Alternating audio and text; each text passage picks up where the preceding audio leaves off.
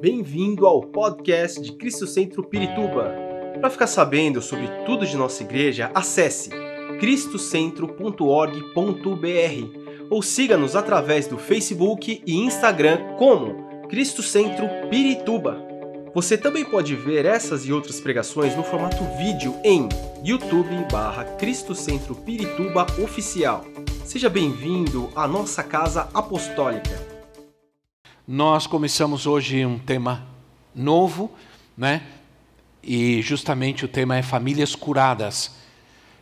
Ah, vamos, vamos ler a palavra de Deus. Vamos abrir 1 de Timóteo capítulo 4.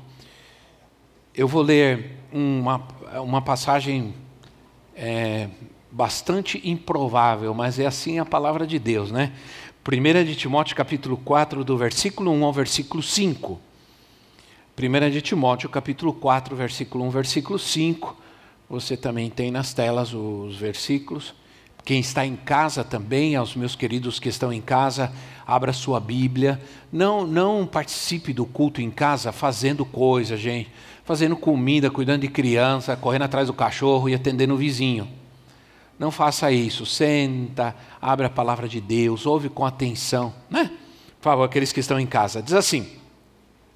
1 Timóteo capítulo 4 diz assim: O Espírito diz claramente que nos últimos tempos alguns abandonarão a fé e seguirão espíritos enganadores e doutrinas de demônios.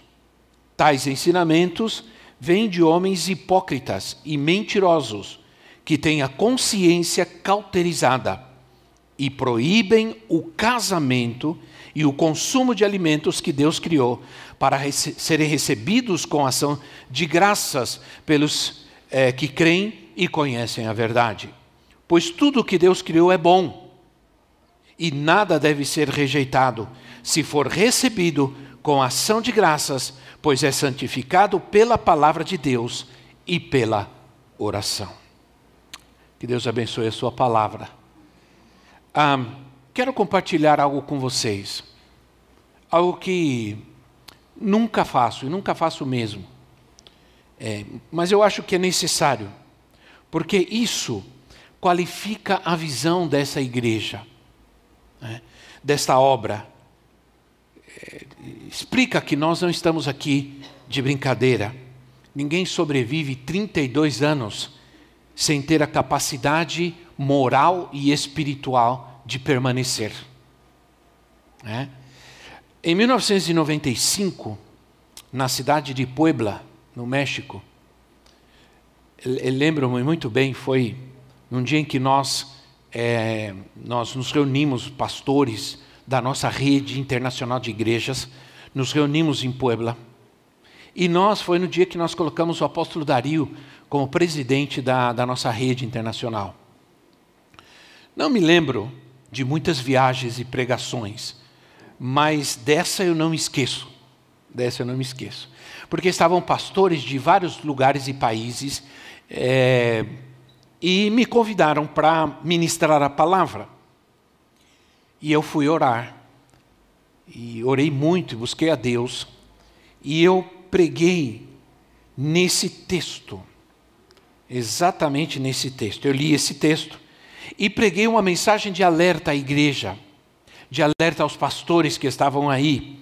E eu me lembro, lembro-me muito bem de haver dito a todos aqueles que estavam ali que a igreja precisava se preparar, porque estávamos caminhando em um mundo que estava indo direto um mundo não somente contrário a Deus, mas também contrário à família. Eu disse que nós devíamos nos preparar como igreja e cuidar da família, e ministrar a família, e dar atenção à família, e ensinar a família, e cuidar da família, porque a família sofreria um ataque terrível nos próximos anos que viriam. Ao terminar, pensei que talvez aquela mensagem não fosse tão apropriada para aquele momento, mas ao terminar, um dos pastores americanos, eu tinha alguns pastores americanos ali, um dos pastores americanos se aproximou de mim, me chamou e disse que aquela mensagem tinha sido muito importante para ele. e que, ah, e que ele estava vendo isso na realidade das igrejas nos Estados Unidos, como, como a família estava sendo afetada, como uma geração estava sendo afetada. É, e ele me disse que foi desafiado a tomar uma atitude de ensinar, de preparar e de ministrar a família. E me agradeceu e me abraçou. E, e talvez seja por isso que eu é, não esqueço é, esse dia. Por outras razões, por outras situações que ocorreram também, mas principalmente por causa disso. É, eu acredito, e não quero aqui militar em causa própria, de forma nenhuma, nunca fiz isso, e aqueles que estão conosco desde o começo sabem, que foram, que desde esse púlpito, desde esse púlpito, sempre foram pregadas mensagens, muitas vezes de alerta para a igreja, de alerta para a família, para o homem e para a mulher, com relação aos perigos do futuro e com relação ao engano. E nesse sentido, eu tenho muita paz de não ficar apenas ah, de não ficar apenas tentando alegrar as pessoas ou distrair as pessoas, mas não trazer mensagens superficiais que não trazem muito fundamento. Nós precisamos de mensagens que tragam fundamento. E nesse sentido eu tenho muita paz, porque eu olho e esses dias a profetisa perguntou o que você estava fazendo. Eu estava com um monte de papel na minha mão e eu estava olhando. E o que eu estava fazendo? Eu estava vendo uma parte, uma parte de tudo aquilo que já preguei durante esses anos, e são 32 anos. É muita coisa, é muita coisa. Né?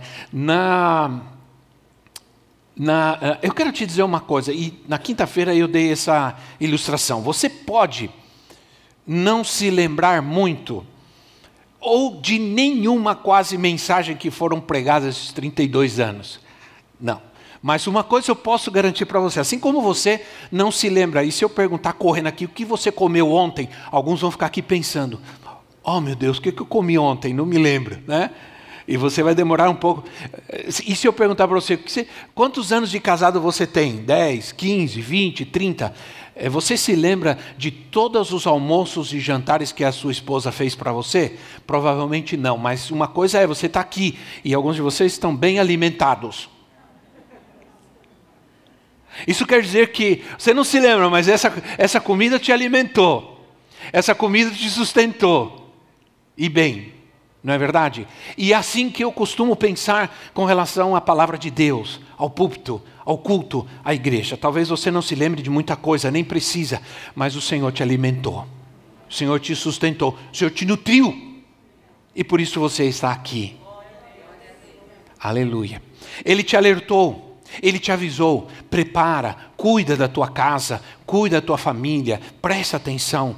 Ao pensar sobre o nosso tema, famílias curadas, esse texto me veio por causa disso.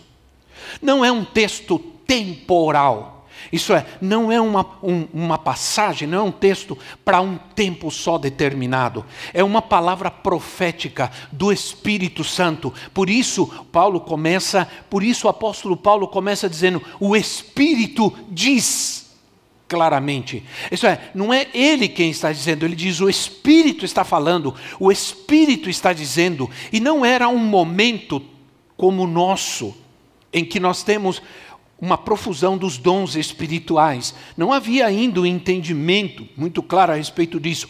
Provavelmente o que havia, o que havia eram profetas e os profetas estavam falando e Paulo estava ouvindo, por isso ele usa essa expressão: o Espírito está dizendo, o Espírito diz, algumas versões diz expressamente, outras versões dizem ah, abertamente, e a nossa versão diz claramente. Então, é algo que não precisa de interpretação, é algo que está claro, é algo que está escrito. Então, é, é uma palavra para todos os tempos, não só para um tempo determinado, e muito mais ainda para os tempos de hoje, esse tempo que nós estamos vivendo. Isso vai acontecer. Nós estamos vendo isso acontecer. Paulo diz: Isso está acontecendo e isso vai acontecer. E quem está dizendo isso é o Espírito Santo. Hoje é domingo, primeiro domingo do mês, domingo de ceia, e incrivelmente nós já estamos no quinto mês do ano. Impressionante. Daqui a pouco estamos no meio do ano, daqui a pouco estamos terminando o ano. Então, nós não temos mais tempo, essa é que é a verdade. Já não temos mais tempo para voltar atrás, já não temos mais tempo de tomar decisões é, é, sem pensar, sem. Nós precisamos é, edificar nossa vida e colocar os nossos pés em um caminho, uma direção. O apóstolo Paulo usa essa expressão, mais o Espírito, porque provavelmente os profetas daquela época estavam falando e não era uma palavra ocasional, não. Ele tinha a consciência que o Espírito estava falando à igreja, alertando para os seus dias e para os dias futuros, para os seus dias e para os nossos dias. A expressão diz claramente, expressamente. Isso quer dizer que não é uma mensagem enigmática uma mensagem, uma figura de linguagem que precisa ser interpretada de forma nenhuma. O Espírito está falando, está falando claramente, abertamente, para que todos ouçam. Para que todos ouçam. E quem tem ouvidos, ouça o que o Espírito diz às igrejas. Paulo sabia que essa mensagem dos profetas nos alerta sobre a heresia do engano, o engano que entraria na igreja, porque Paulo se dirige à igreja, as cartas eram para as igrejas. O Espírito se dirige às igrejas, mas em algum momento Paulo ele diz: um espírito de engano vai entrar na igreja e vai, inclusive e consequentemente, vai também atacar a família últimos tempos. E eu estou fazendo aqui uma, uma, uma, uma, uma, palavra expositiva do texto que nós acabamos de ler. Aí diz assim: que nos últimos tempos, a palavra tempos aqui é a palavra kairos. A palavra kairos, que se refere ao tempo cronológico, é, ao tempo, perdão, ao tempo de Deus, não ao tempo cronológico exatamente, mas um tempo específico.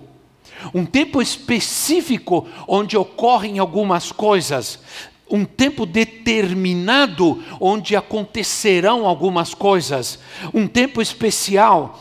É, e Paulo se refere então, de certa maneira, à igreja, mas também a um momento que voltaria a ocorrer em alguns momentos na história da igreja. E nós estamos vivendo esse tempo exatamente, porque, olha, irmãos, nunca, eu, eu fiz 60 anos de idade, e na minha vida toda eu não vi um tempo tão difícil como esse para a família. Sim ou não? Para a família. Como está difícil ser pais nesse tempo. Como está difícil dirigir, orientar, educar, formar os seus filhos como, é, como está difícil manter a integridade, a honestidade das crianças, nossos filhos. Nós estamos preocupadíssimos. Nós estamos. Eu já estava há muito tempo e não é de hoje. E você sabe, irmãos, algumas pessoas, há, há, alguns, há um tempo atrás, eu digo, eu não gosto de usar anos, porque, é, é, não sei, falar anos atrás já começa a me preocupar, me preocupar, porque eu sou um daqueles que pode falar no século passado, né? E alguns de vocês também.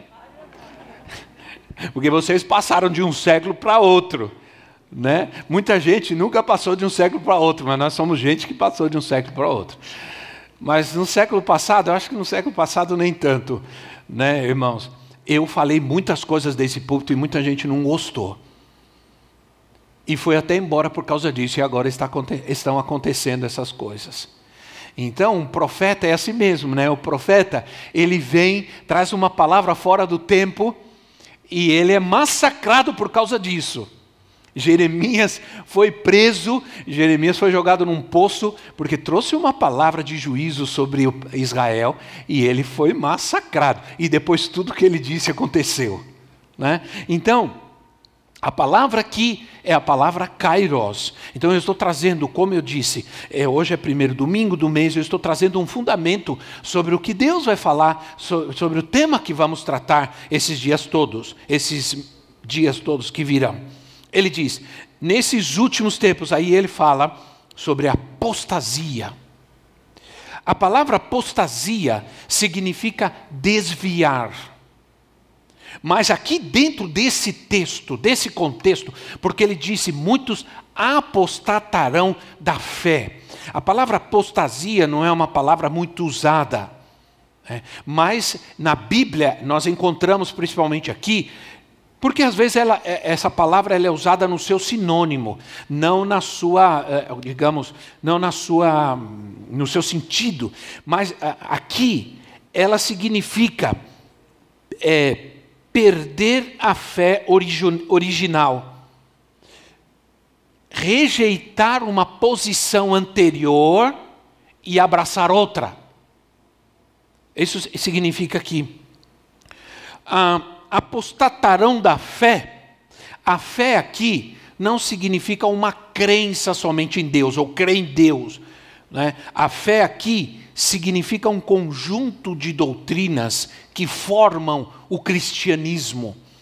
Então, fala de se afastar, fala de rejeitar, de perder a confiança, a fé em algumas doutrinas do cristianismo.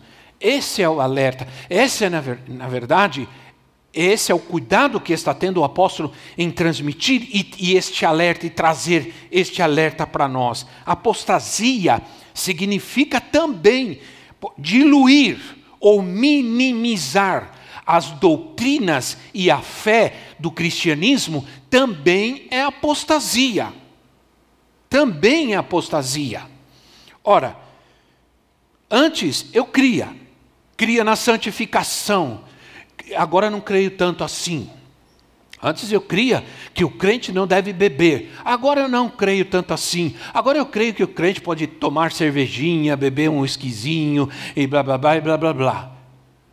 Antes eu cria que a igreja era importante e fundamental para a fé. Agora eu não creio tanto assim. Agora eu acho que não é tanto assim. Antes eu cria no casamento. Eu cria que o casamento era só entre um homem e uma mulher. Agora eu não creio tanto assim.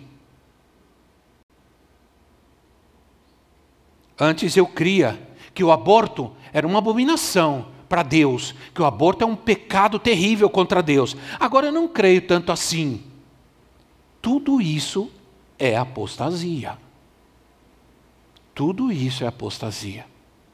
Porque tudo, muitas dessas coisas, elas começam é debaixo de uma aura, de uma de uma luz, de uma imagem, de uma pintura de amor, né? E começamos a rejeitar a verdadeira doutrina, a sã doutrina, e isso vai nos levando pouco a pouco a uma apostasia. Ora, aí ele diz assim: por como vão ser. Pro... Quem vai provocar essa apostasia? Como isso vai acontecer no mundo? Aí ele diz assim: espíritos enganadores, demônios, doutrinas de demônios, que doutrinas que serão proliferadas por demônios, por espíritos enganadores, espírito de engano. O que as pessoas não percebem é que tudo isso vai ser provocado por esses espíritos. Infelizmente, muitos estão enganados com relação ao engano. Né? Ora, o engano ele é muito sutil. O engano ele não ele é aquilo que não parece engano. É a verdade, né? é, é, é a mentira que não parece mentira. Não é verdade? É, é algo que não parece verdadeiro. Porque algo que não parece verdadeiro não é engano. Algo que não parece verdadeiro não engana ninguém.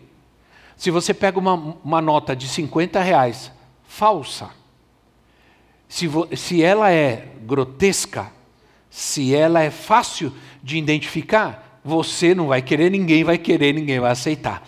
mas existem notas que são tão, tão, tão iguais à verdadeira que engana todo mundo. E tem notas falsas circulando aí por todo, por todo lugar, como se fossem verdadeiras.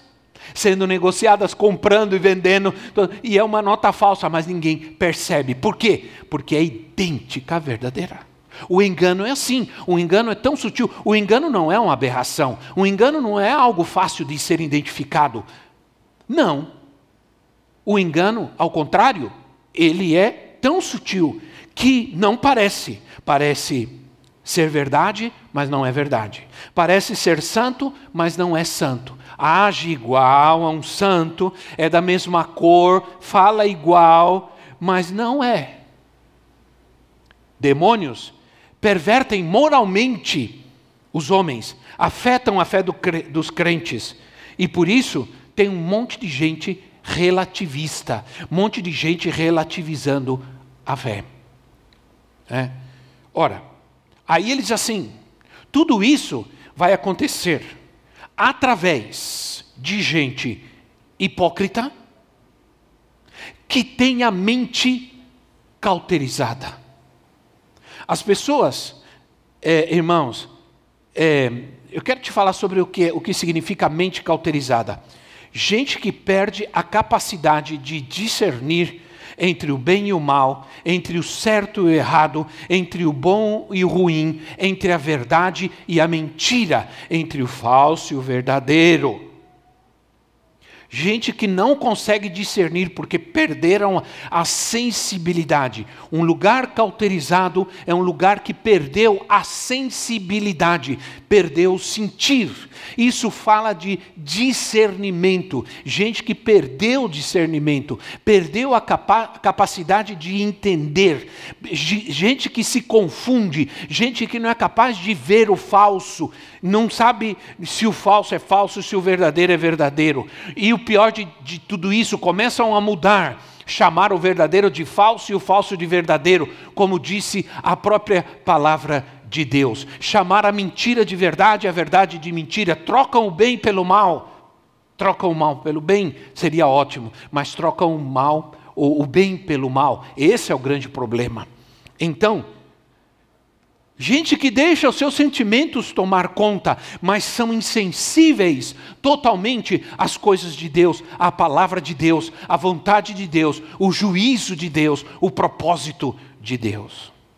Irmãos, a consciência ela é uma função da alma, uma função do, do intelecto, das emoções. A, a, a, consciência é o que diz o que é para nós, o que é certo e errado, o que é bom e o que não é bom. É a consciência que diz para mim: isso não é bom, não vai ir, é perigoso, perigo, perigo, perigo. É? Quando se lembram do robozinho, do robozinho do Perdidos no Espaço? Eu fiz de propósito isso agora, porque aqueles que disserem eu me lembro, ó. Oh, eu me lembro que nos anos 60, porque eu nasci em 1960, um ano onde só nasceu gente boa. É? E nos anos 60, foram os anos que aqui no Brasil surgiu essa, apareceu essa Perdidos no Espaço aí, né? Era uma série. E eu me lembro que em casa a gente não tinha televisão, porque televisão era pecado. Mas meus pais saíam para ir na casa do presbítero a assistir Perdidos no Espaço. E eu ficava louco para me levarem junto. E um dia, com todo protesto, eles me levaram juntos para assistir ah, perdidos no espaço. Aí meu pai falou: não fala para ninguém, não fala para ninguém, menino. Que hipocrisia, né, irmãos? Meu Deus do céu. Mas graças a Deus já passou. E escondido, né? Quase todo mundo, assim, quase disfarçado, né? Se disfarçava, colocava um chapéu e tudo para ninguém reconhecer. Bom, olha, a consciência, ela é que nos diz, ela que traz o equilíbrio, ela que nos mostra a verdade, mas também ela nos mostra a mentira. Ela nos mostra o que é verdadeiro, mas também ela nos mostra o que é falso. Quando a nossa consciência está cauterizada, a gente não consegue enxergar a verdade. A gente não consegue ver a verdade. Então, irmãos, é, é muito importante a gente saber, porque a consciência, se cauterizamos a nossa mente, nós tiramos a capacidade de sentir, de discernir as coisas, a gente perde o senso de equilíbrio e a gente se torna suscetível ao engano. A gente se torna suscetível ao engano. Se não cuidamos da nossa mente, podemos perder inclusive a nossa fé. Paulo diz em 1 de Timóteo capítulo 1, versículo 19. 1 de Timóteo 1, 19, Paulo diz assim: mantendo a fé e a boa consciência que alguns rejeitaram e por isso naufragaram na fé. Por que naufragaram na fé? Porque rejeitaram a consciência, a boa consciência, rejeitaram a boa consciência e não conseguiram manter a sua fé, perderam a fé. Não conseguiram permanecer na fé. E aqui, outra vez, não está falando apenas de crer, está falando de uma de um conjunto de doutrinas que, que pertencem, que fazem parte do cristianismo. E doutrina não é costume, é, tradições, doutrina é palavra de Deus é Bíblia. Então, como essa é uma introdução a esse tema, agora eu quero entrar. agora eu quero entrar no tema. Né? Realmente quero falar finalmente sobre a família, a salvação, a libertação, a cura da família. É uma introdução, tenham paciência, porque é, é a introdução do mês, do tema do mês. Né? Então, e, eu, e nesse primeiro culto, se você quer uma pregação mais extensa, fica para o segundo culto. Não, não dá, acho que não dá para ficar. Porque vai ter bastante gente que vem no segundo também. Graças a Deus. Já vi que nós estamos lotados no primeiro. É, é, é um tempo triste, irmãos. É um te... eu, eu, olha, é triste. É triste ver todos vocês com essa máscara no rosto. É triste a gente ouvir a palavra. eu quero ouvir vocês cantando, a gente não consegue, né? Porque é tão terrível ficar por detrás disso. Mas vai passar em nome de Jesus. Vai passar em nome de Jesus Cristo. Agora, aí eu quero entrar justamente na parte que diz assim: proibindo o casamento. O que significa proibir o casamento? É só proibir o casamento? Não, na verdade, é só alguma coisa da época, porque os gnósticos, eles criam que nós não deveríamos perder tempo com coisas fúteis deste mundo, e uma delas era o sexo, por exemplo. Então, eles, como eles criam que o casamento era só, era só para procriar, então para que você vai perder tempo com isso? Então, não, mas não é só disso que está falando, porque nós estamos falando de um texto profético. Significa uma forma de impedir que a família seja instituída de acordo com o propósito de Deus. Isso é o que significa proibir o casamento, vou repetir, impedir a família que ela seja instituída com um propósito de Deus. Propósito de Deus. Vocês já sabem o que eu quero dizer. Ora, há muitas famílias atadas, muitas famílias amarradas, nada funciona. Por isso, chamamos de família disfuncional. Ora, nós estamos oferecendo uma ajuda à família. Nós estamos aqui como igreja, nós nos reunimos e todos os pastores, claro que não estão todos aqui, porque não teve tempo de reunir todo mundo. Dá um trabalho terrível fazer isso, reunir todo mundo, dividir todas as falas, né? mas todos estão envolvidos, não só aqueles que estão aqui, todos estão envolvidos, todos os líderes, servidores, todos nós estamos envolvidos. Nós tomamos a decisão que nós vamos servir as famílias, que nós vamos atender as necessidades das pessoas nesse momento, que nós vamos ajudar as pessoas, perdão, de todas as formas. De todas as formas, porque as famílias estão passando grandes dificuldades, muitos problemas, muitas dificuldades, imensas dificuldades. Algo está errado e as pessoas não sabem o o que fazer, não sabem como fazer, e nós estamos como igreja nos levantando nesse momento como uma resposta de Deus ao sofrimento da família, ao sofrimento da sociedade. Quantos dizem amém a isso? Amém. Aleluia. Agora, é, quero dizer, olha, os educadores, irmãos, a gente está ouvindo, os educadores estão preocupadíssimos do nosso país. Dizem que hoje a maioria das crianças já sofreram um trauma terrível, sem, porque a gente não imagina como é importante para a criança nessa idade. Porque existe uma idade que é importante para se educar, porque existe uma idade que é importante para se alfabetizar, porque há, na nossa vida, na nossa vida há fases para tudo. Você tenta alfabetizar uma pessoa de 70 anos de idade, é muito difícil, é quase impossível alfabetizar uma pessoa dessa idade. É muito difícil você. É, então a criança está perdendo o, o, melhor tempo da sua vida para muitas coisas. Não é só para aprender o A, I, O, U, A, B, C, D, não. Para muitas outras coisas, entre elas se relacionar na sociedade, se relacionar com outros. A gente sabe, a minha neta tem três anos. É uma coisa assim. Desculpem os demais avós, mas. Ela é uma coisinha que não, não tem igual nesse mundo. Né? Então, eu, eu a gente começou a perceber. Eu, eu, eu levei ela no parque, e tem um parque lá dentro do nosso condomínio, tem um parque, e ela queria ir, tem um parque grande, que as coisas são de madeiras, mas ela quer ir no menor, porque ela diz: aquele é colorido. As coisas são de plástico e são coloridas. Aí eu cheguei com ela, tinha umas crianças pequenas também ali, com os avós, com os pais, com as avós, com a empregada, não sei. Aí ela chegou, ela já chegou assim: ai, oi, amiguinhas, tudo bem, amiguinhas? Ela já chegou assim, chamando, as meninas ficaram todas assim. Que ela chegou chegando. Amiguinhas, amiguinhas. Por quê? Porque ela estava muito carente né, de. Não é a mesma coisa, o avô e a avó, é amiguinha.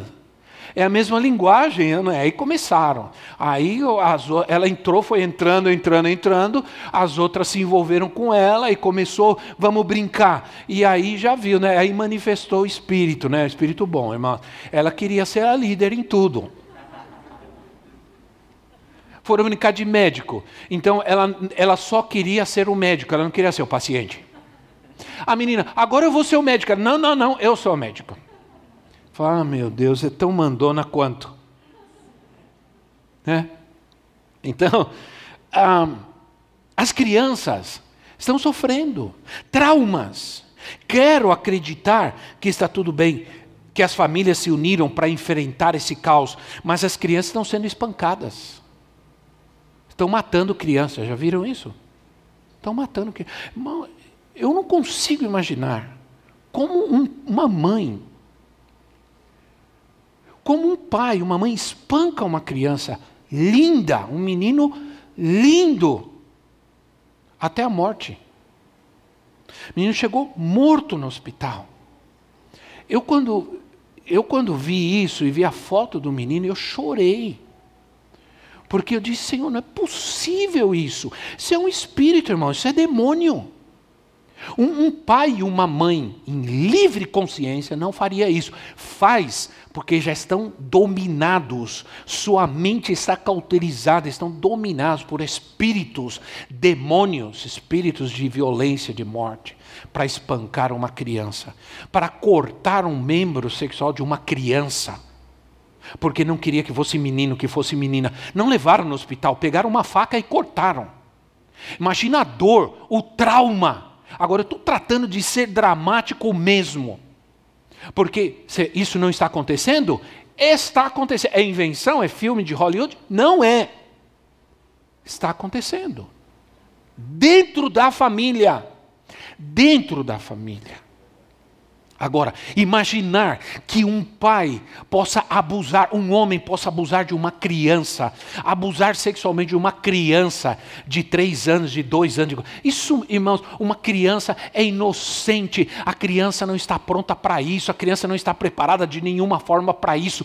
Isso é a maior violência que se faz com um ser humano nessa terra. Só um demônio, só um demônio faz isso. Então, entenda que o que o apóstolo Paulo está dizendo é que nos tempos difíceis da apostasia e do engano, a família vai ser muito, muito atacada. Nossas crianças, sua mente, os nossos adolescentes, sua mente, sua sexualidade vai ser muito atacada. Ah, então, pais, pais, não transfiram a espiritualidade, a responsabilidade da espiritualidade dos seus filhos para a igreja. Não façam isso. Não transfiram a responsabilidade da espiritualidade dos seus filhos à igreja. A, a, a, a, igreja, o que a igreja faz, deve ser apenas um complemento daquilo que se faz dentro do lar, dentro da casa, dentro da família. Ontem eu ouvi um áudio da minha neta, eu quase chorei, né? porque ela, ela tem uma fascinação pela ressurreição de Cristo. Então ela ela quer ver ressurreição, ressurreição, ela quer ver os desenhos e ela fica paralisada quando ela vê o anjo, a luz e Jesus ressuscitou. É, é, é assim, nesse momento é, é, o que fascina ela. E tem uma música que é que é fala ressuscitou, ressuscitou. Ela canta a música inteirinha. Eu ouço uma música, eu para gravar uma música, eu preciso ouvir cem vezes. E, e, eu ainda erro. Se eu for cantar, eu ainda erro. Te garanto. Ela canta a música inteira, acompanha na tonalidade, direitinho, porque ela é fascinada por algo chamado ressurreição de Cristo. Agora, duvido que uma criança que cresça com essa paixão, com essa vacinação, vá se desviar dos caminhos do Senhor. Porque está sendo ensinado. Agora, não estamos apenas ensinando ela a amar a Jesus. Não estamos ensinando apenas a orar nas refeições e, e, e assim, a, esses dias eu, ela estava com a gente, eu estava com uma fome terrível, aí vai orar, ela começou a orar, não parava mais. Aí eu tive que dizer amém para ela. Né? Aí era como Gabriel, nosso filho. Nosso, nosso filho Gabriel, às vezes a gente não queria pedir para ele orar na hora do almoço, porque já sabia. Mas aí ele falou: Eu quero orar, eu quero orar. Aí fala: Ah, meu Deus, vamos lá. Aí ele começava, Senhor, abençoe meu pai, meu e, e, e aí a gente, amém, amém. Aí teve uma hora que eu fazia assim, amém, em nome de Jesus, amém. Aí ele abria o olho e, e terminava. Então, uma criança, só que não, não estamos apenas ensinando eles a palavra de Deus, amar a Jesus. Jesus morreu, ressuscitou, Jesus salva. Não estamos apenas ensinando-os isso, estamos evitando que eles sejam contaminados com outras coisas, que é isso que não acontece em muitas famílias. Estão tratando de ensinar que eles recebam a Jesus, que eles creiam que eles vão à igreja, mas não estamos preocupados em cuidar que eles não sejam contaminados com a televisão, com a internet, com a escola e com outras coisas. Entende? Ora, é, é, é, pais A Bíblia diz que nos últimos tempos o amor de muitos esfriará.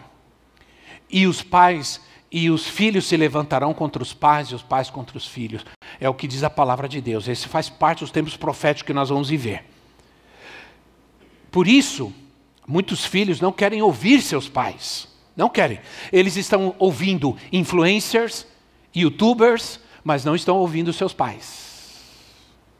E muitos desses influencers e, e, e youtubers, eles pressupõem pregar a palavra de Deus. Toma cuidado, são só influencers, são só youtubers. Não são pregadores da palavra de Deus, essa é a verdade. Mas eles querem ouvir, eles estão eles querem ouvir uma, uma bobagem sem tamanho. Não tem nada que edifica, que presta. Mas eles querem ouvir, mas não querem ouvir aqueles que os ama e os ama de coração. Né? O culto, a personalidade está crescendo muito hoje, inclusive na igreja. O culto à personalidade está crescendo e não tem muito a ver com o que se diz, mas com a sedução do ser. Então, não importa o que ele diz, ah, ele é tão lindo, ah, eu amo tanto ele. Esse é o grande problema: sedução. As escolas e as universidades estão se enche, enchendo a cabeça deles com tudo que é contrário a Deus, sim ou não?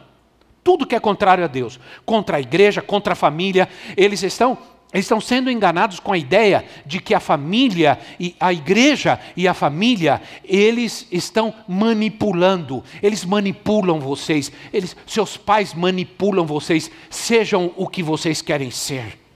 Como pode uma criança de 12 anos de idade é, ser capaz de discernir o que ela quer ser? Na sua sexualidade. É capaz uma criança? Eu digo para vocês, é interessante, uma criança de 12 anos de idade pode ser eh, condenada por um, um ato é, de irresponsável, diz a, a, a, lei que não, mas uma criança pode decidir sem, sem o consentimento dos seus pais se ela quer fazer um processo de mudança de sexo. De sexo. Essa é a lei que estão tentando implementar no nosso país. Essa é a guerra contra a família. É tirar a autoridade da família. É tirar a autoridade dos pais. Olha, irmãos, eu não estou aqui sendo fatalista, nem dramático, nem drástico. Não. Nós estamos vendo nossos filhos. Isso não é fanatismo meu também. O que está acontecendo é tragédia anunciada, é um bombardeio. Nós estamos vivendo um colapso moral nessa nação. E eu não sou político, eu sou um pastor, um apóstolo, pregador da palavra. Nós estamos aqui, hoje, nossa geração, nós não sofremos tantos ataques é, como sofrem hoje os nossos filhos, sim ou não? Não sofremos tanto ataque. Não podemos apenas reconhecer e nos preocuparmos. Precisamos fazer alguma coisa. Não, não basta só ficar olhando e dizer: olha o que está acontecendo, olha o que está acontecendo, e não fazer nada. Nós precisamos tomar atitudes. Nós é, não vamos ser ter a família perfeita. Não existe família perfeita. Não existe. Toda família tem problemas. Mas não se escondam. Vamos orar, vamos tratar, vamos cuidar. Não diga, ah, isso é um problema nosso, ninguém tem que ficar sabendo. Eu não vou ficar falando meus problemas para ninguém. Essa é a grande situação que nós estamos vendo hoje. Por isso nós estamos nos dispondo. Nós temos gente que é capaz de ouvir seu filho, de ajudar seu filho.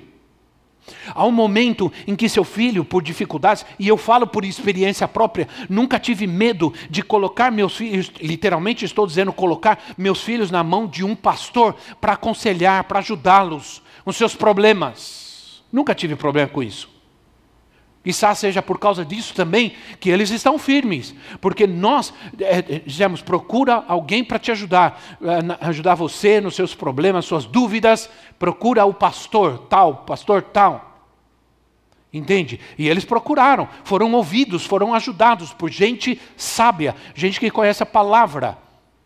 É isso que nós estamos oferecendo para a família quando nós falamos. Seu filho está com problema, insista com ele. Ele não vai querer, ele vai bater o pé. Tem homem que assim não quer, porque não está acostumado, nunca foi acostumado. As mulheres, elas se abrem com mais facilidade, elas vão lá, elas se sentam e choram e falam, mas tem homens que não falam, não se abrem, não compartilham suas lutas, suas dificuldades, suas necessidades. São durões, são machões.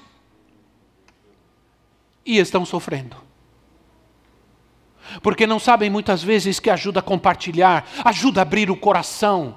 Não é com gente que vai estar divulgando o que você está falando, jamais isso vai acontecer. A gente, a gente quer cuidar da família, cuidar com amor.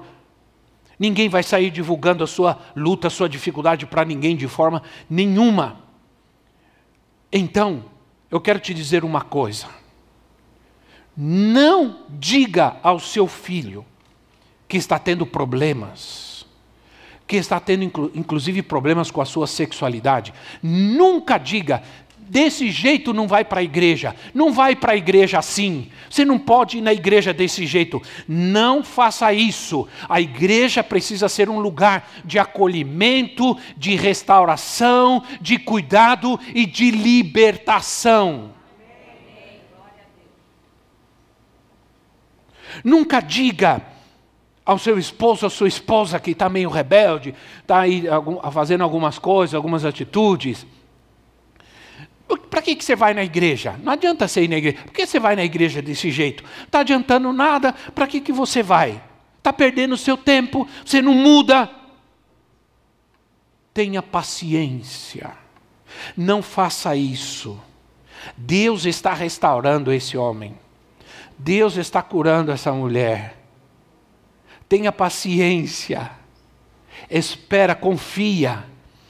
Uma vez, uma irmã veio chorando e dizendo para mim: ah, meu marido não quer, ele estava vindo na igreja, não quer vir mais na igreja. E eu comecei a conversar, ah, mas o que aconteceu? O que aconteceu?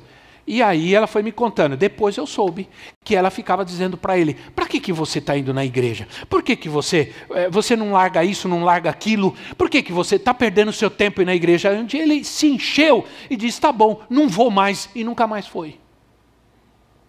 Perdeu a possibilidade que enquanto eu estou lá, eu estou ouvindo, estou recebendo a palavra, o Espírito Santo está falando, em algum momento alguma coisa vai acontecer com esse coração de pedra.